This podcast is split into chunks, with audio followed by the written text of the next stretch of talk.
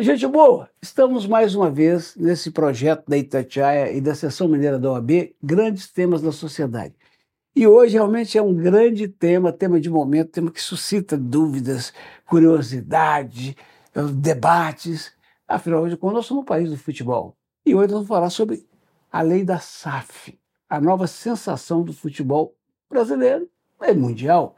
Conosco, um advogado que é especialista em processo civil, também direito constitucional, doutor Gustavo Chaufun. Tá bom, doutor? Tudo ótimo e você, Eduardo? Bom demais. O senhor está trabalhando para a SAF ou para a Associação Cruzeiro Esporte Clube? Para a Associação Cruzeiro Esporte Clube, já há algum tempo. Ô, doutor, o que é a SAF? A SAF é um mecanismo de estruturação dos clubes de futebol em uma sociedade anônima. Ela é, tem a sua origem na própria lei das SAs, da Sociedade Anônima do Futebol, e a partir disso, uma remodelação para os interesses do esporte mais popular em nosso país, ou seja, do futebol. Se algum clube amador, como Santa Cruz, Pompeia, Cachoeirinha, resolver fundar uma SAF, pode. Pode, não há nenhum problema em que a associação se transforme em uma sociedade anônima do futebol ou que tenha uma cisão no departamento de futebol em uma sociedade anônima. A lei estabelece alguns critérios e algumas formas de que surge uma SAF, uma sociedade anônima. Se o senhor tivesse que apontar assim, em gerais, qual é a grande mudança? Eu acho que a grande mudança é um tratamento diferenciado por passivo pré-existente das associações. Por décadas, o futebol brasileiro conviveu com passivos das, das mais diversas naturezas, como, por exemplo, fiscais, trabalhistas, dívidas de natureza cíveis, nós que já somos mais experientes, quantas vezes nós vimos penhora da renda arrecadada em um jogo de futebol, oficiais de justiça chegando aos campos de futebol para realizar a apreensão, quando a comercialização dos ingressos era em espécie, em dinheiro, nós que já acompanhamos o futebol há muito tempo, podemos perceber essa transformação, uma total irresponsabilidade de gestões, de administrações, que fizeram com que o torcedor até desacreditasse num modelo de gestão. Eu acho que a grande vantagem trazida pela, pela, pela Sociedade Anônima do Futebol é uma organização, um método, um modo de se estruturar esses clubes, tal como nós estruturamos as nossas empresas. É, doutor, eu falo isso com tristeza. Por muitos e muitos anos no rádio, eu tenho aprendido que para muita gente o que é público não tem dono. Quando devia ser o contrário. A gente não deve arrancar um cabo de cobre de um sinal luminoso, não deve quebrar uma placa, não deve destruir o jardim, que é público, porque é nosso, mas a gente destrói. E parece que o time de futebol, dada a grande paixão e a facilidade com que alguns espertalhões, alguns bons de papo assumiam postos importantes, ele era tratado assim, né, doutor? Exato, eu acho que ao longo das décadas, repito, o futebol brasileiro foi tratado até com um desprezo ao torcedor, que é o seu maior consumidor. É aquele que mantém viva a essência de um time de futebol. E por essa razão era necessário um choque de administração, um choque de gestão, um choque de realidade, para que pudéssemos ter dias diferentes. Para ficar ainda mais claro para o torcedor isso que o senhor está dizendo, vejamos o caso dos dois grandes clubes de Minas. No Cruzeiro está o Ronaldo, que não é só o jogador fenomenal, é um empresário bem sucedido, respeitado no mundo inteiro e dono de um clube na Espanha. No Atlético, os quatro R, que são os cabeças do, do, do, do investimento, são pessoas, todas elas, bem sucedidas na sua vida privada e empresarial. Isso é, sinônimo, é sinal e sinônimo de que a coisa agora vai mudar. Eu acho que com a estruturação nas sociedades anônimas do futebol, acima de tudo, o esporte precisa ser tratado como um negócio. As associações são imediatamente separadas, elas não tratam mais de futebol, elas cuidam de, por exemplo, clubes sociais? Essa é a essência. A associação continua participando da sociedade anônima com um percentual. Isso a lei, no caso de cisão do departamento de futebol de uma associação para uma sociedade anônima, há, há uma previsão expressa no sentido de que a associação permaneça como acionista desta, deste clube empresa, ou seja, dessa sociedade anônima, possa opinar, tenha direito à voz, tenha direito a voto e a partir disso colabore. Mas evidentemente que, tal como numa empresa privada, tal como numa pessoa jurídica é, é, absolutamente em outros, em outros ramos do negócio, o sócio majoritário é que vai ditar os rumos. Bom, eu compro lá o time, ou a SAF do time, e não estou me comportando bem e tal, ou resolvo desistir. A associação pode retomar o controle? Ela pode adquirir uh, mais ações, evidentemente que depois da formatação do negócio original.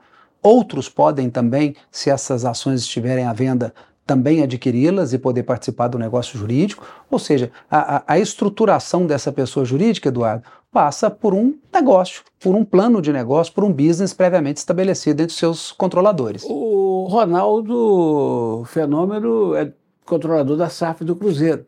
De repente ele fala: ah, não deu, minha mulher está lá na Espanha, estou cansado disso. Ô Pedrinho, Pedrinho BH, você que é um cara cruzeirense de primeira hora e bom do dinheiro, junta lá uns quatro e me compra. Pode vender, não pode? Sim, não há nenhum impedimento para que haja a cessão das cotas da, das ações de uma sociedade anônima. Eu venho de longe, sou um empresário bem sucedido lá na América ou na Europa, e eu pergunto: quem é esse doutor Gustavo? Ah, é um homem que sabe tudo aí. Eu chego para o senhor e falo assim: doutor, por que comprar uma SAF? Por que, que o senhor me sugere ou me aconselha a comprar uma SAF? Porque eu acho que há uma, mudança na mentalidade do futebol a partir do surgimento, a partir da edição e da sanção da Lei 1493. A partir dela, o futebol é tratado de um modo diferenciado. Como eu venho fazendo questão de repetir, o futebol é tratado como um negócio e como um negócio que tem que dar lucro. Quais são as principais vantagens da SAF? Um tratamento diferenciado do ponto de vista tributário, um tratamento do passivo pré-existente das associações, uma separação eh, deste passivo que é da associação e da pessoa jurídica que a adquiriu, como a sociedade anônima, ou seja, são muitos os benefícios para que um clube converta de associação para sociedade anônima. E desvantagens, você vê algumas?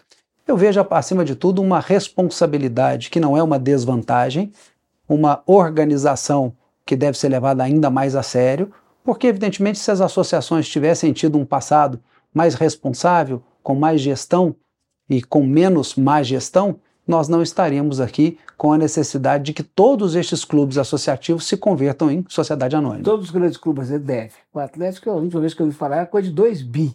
Essas dívidas ficam com a associação, vão passar, pode negociar? Essas dívidas estão originalmente dentro da associação, mas um percentual da receita da Sociedade Anônima do Futebol ele é destinado para o pagamento dessas dívidas pretéritas. E tem uma discussão danada aí que eu, eu já sei que vai dar tribunal, porque o Raul Guilherme Plasma, o grande goleiro da camisa amarela do Cruzeiro, veio a público numa gravação, num vídeo nas redes sociais, falou: pô, o Cruzeiro me deve, não paga.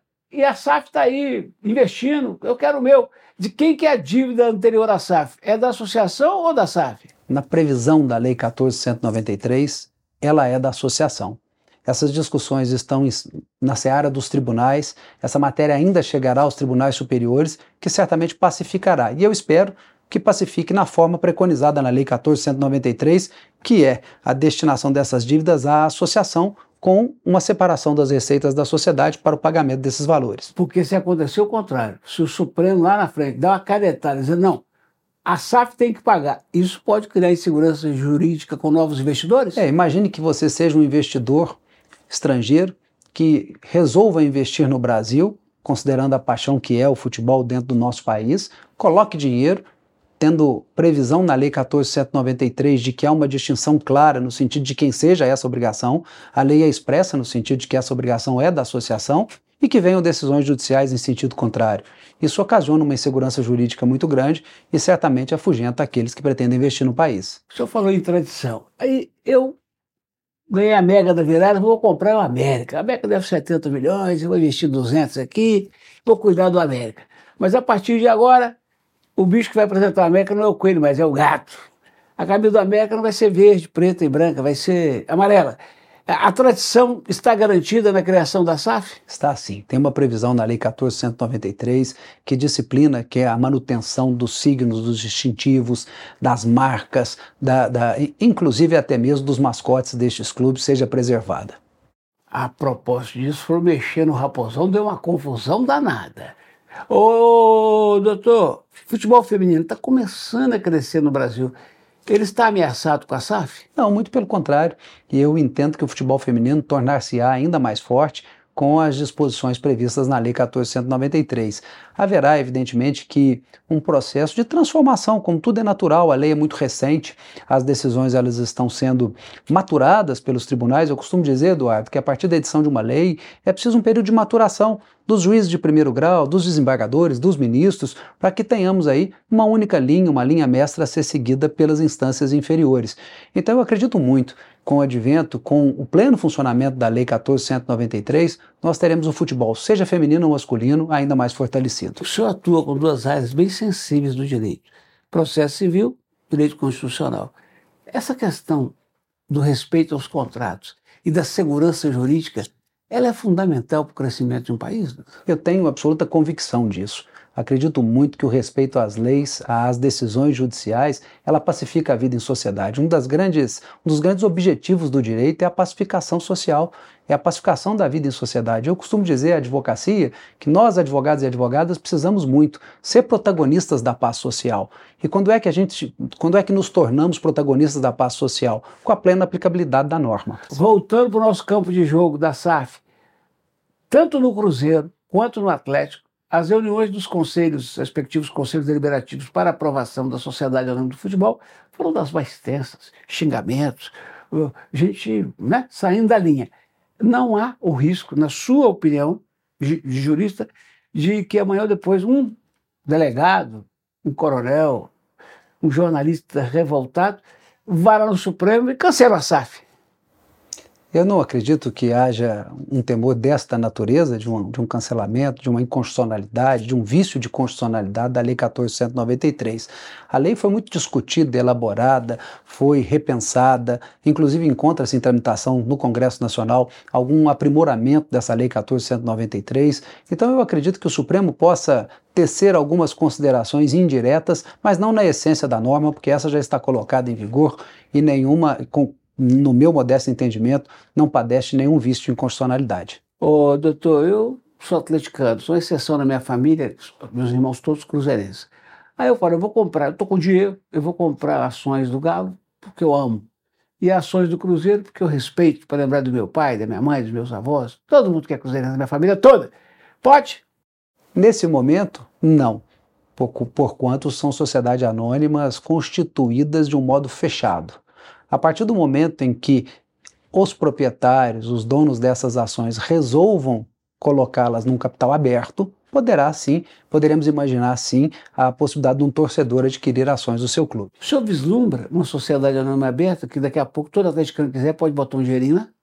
Não, não necessariamente especificamente sobre estes clubes, mas eu vislumbro num futuro próximo a possibilidade de uma adequação das normas a que haja sociedades de capital aberto com alienações dessas ações em bolsa de valores. Agora, esquecendo os clubes que já têm a SAF formada, né, e a sociedade, como o senhor disse, não é mais aberta, é mais fechada.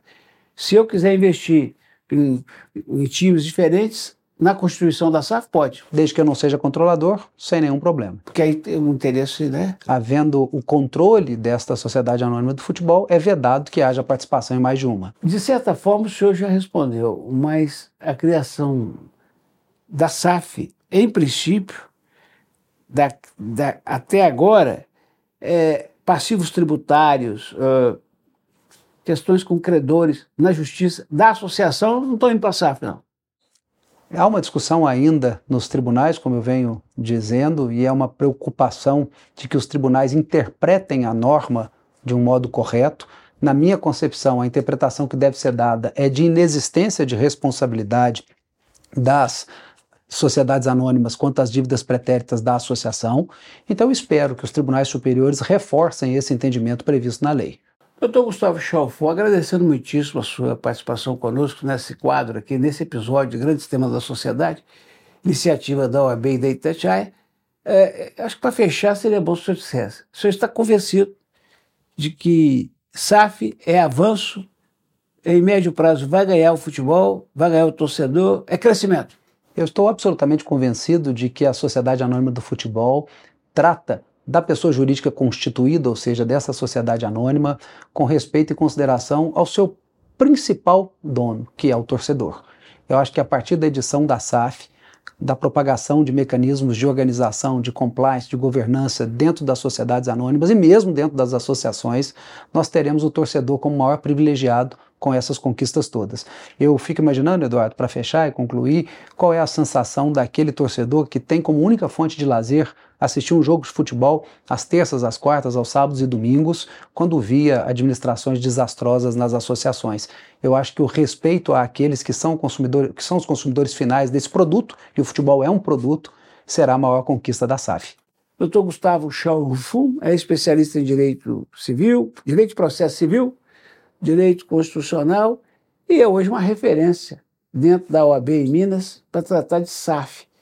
Ô, doutor, seguramente nós nunca mais, ou pelo menos pelos próximos 100 anos, nós vamos ter futebol sem SAF, né? Ah, eu acredito que não. Acredito que nós teremos a oportunidade de conviver com o aprimoramento da lei, com a instituição de outras sociedades anônimas, com a manutenção de algumas associações que se encontram em condições financeiras menos piores do que aquelas que passam por momentos difíceis, e acredito sim numa massificação das sociedades anônimas, do clube empresa, e da possibilidade de que estas, essas, essas sociedades anônimas se reestruturem ou aquelas que venham a nascer em decorrência da própria lei se estruturem desde o início. Ô, ô doutor, a propósito, muita gente não percebe isso, mas lá fora não é novidade, né? Um, um, time que enche os olhos nós todos, que é o Manchester City, que tem o Guardiola e companhia, ele já é. Uh, é um exemplo de clube empresa. Clube empresa há muitos anos. Sim, é um exemplo de clube empresa que deu certo e que está aí vencendo campeonatos mundo afora. Tem outros que deu errado. Tem um da Inglaterra mesmo, não sei se o Manchester United, que recentemente deu uma cuanca danada lá. Eu acho que nós não podemos realizar uma associação entre Sociedade Anônima do Futebol e, um, e, e, o êxito no campo. Evidentemente que existirão exemplos de times mal formados desde o seu início, como tudo que, evidentemente, como uma padaria que pode se a, a, abrir as suas atividades e encerrar em decorrência de uma má gestão, assim também o será no futebol. Doutor, nós não estamos acostumados a ver, deve existir por aí, mas a gente não conhece. Pelo menos com gente famosa, que tem muito dinheiro e que joga fora. Então, quando o sujeito põe uma grana feia no time desse futebol, a expectativa dele é de no futuro ter lucro. E por mais apaixonado que ele seja, ele quer o retorno. Com certeza, eu acho que é inerente à atividade empresarial e a gente tem muita dificuldade de corresponder à atividade empresarial ao lucro.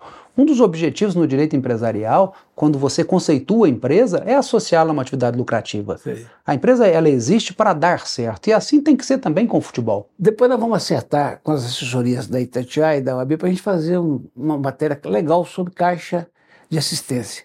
E o senhor presidente, dá para comparar, doutor, a SAF, a Caixa, a Associação e a OAB, aquele aquele, aquela parceragem ali? Com certeza, eu tenho muito orgulho de participar da gestão do presidente Sérgio Leonardo, de caminhar com ele neste intuito de apoiar a advocacia mineira. E desde o primeiro dia do nosso mandato, nós temos desenvolvido ações conjuntas entre a Ordem e a Caixa, no sentido de inovar, avançar, incluir e de estar presente em todos os cantos de Minas. Eu acho que esse tripé trazido de inovação, de inclusão e de avanço associado àquele que nós escolhemos como nosso slogan, que é estar presente em todos os cantos de Minas, nos traz essa tranquilidade de dizer que, graças a Deus, a OAB Mineira e a Caixa de Assistência estão em boas mãos. Ô, doutor, vem aí um grande congresso também. Atenção, gente, vai ter um grande congresso com convidados do Brasil inteiro, do exterior. Está chegando e é evidentemente que o assunto SAP vai estar lá, porque é o assunto do momento nos dias 27, 28 e 29, aqui em Belo Horizonte, depois de 33 anos, nós teremos uma edição da Conferência Nacional da Advocacia. A conferência para nós é o ápice de toda a gestão e ela ocorre em todos os estados da federação, os 27 estados realizam as suas conferências estaduais e em cada triênio é realizada uma conferência nacional. Minas Gerais não recebe a Conferência Nacional há 33 anos e receberá agora em 2023.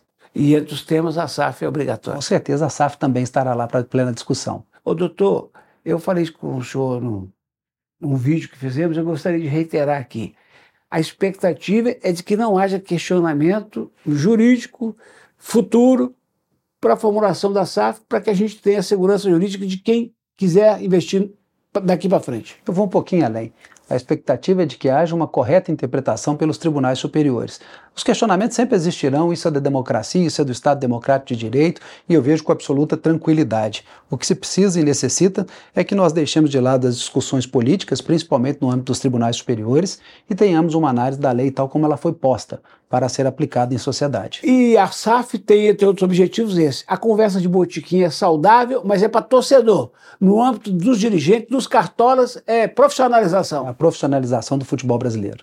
Muito obrigado, mais uma vez, a Gustavo Chalfun, o homem da Caixa de Assistência da OAB Minas, que agora é referência em SAF. Obrigado, Eduardo. Um abraço. E muito obrigado a você que nos prestigiou mais uma vez aquele Grandes Temas da Sociedade, essa iniciativa da Itatiaia e da Seção Mineira da OAB, a Ordem dos Advogados do Brasil. Valeu!